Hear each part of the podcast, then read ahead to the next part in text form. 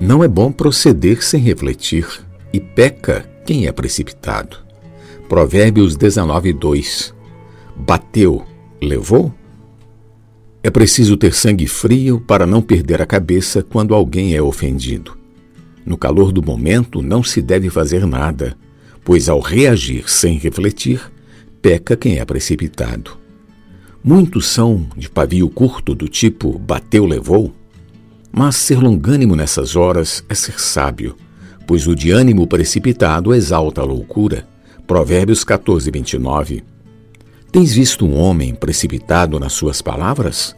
Maior esperança há para o insensato do que para ele. Provérbios 29 e 20. A primeira reação natural do homem quando ofendido é se defender. Se ele der vazão ao que está represado em seu interior, nada de bom sairá dele. É prudente não fazer nada sem refletir.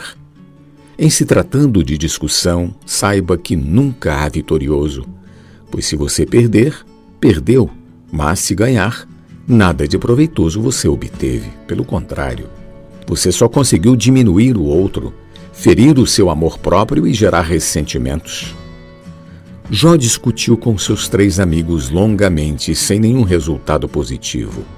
Apóstolo Paulo, quando jovem, discutia com os judeus nas sinagogas, mas quando amadureceu, aconselhou com sabedoria ao jovem Timóteo: Ora, é necessário que o servo do Senhor não viva a contender, e sim deve ser brando para com todos, apto para instruir, paciente, disciplinando com mansidão os que se opõem.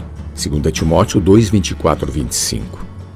Quando a vida de Deus em nós amadurece, o amor de Deus toma conta do nosso ser, pois o amor é paciente, é benigno, não se exaspera, não se ressente do mal.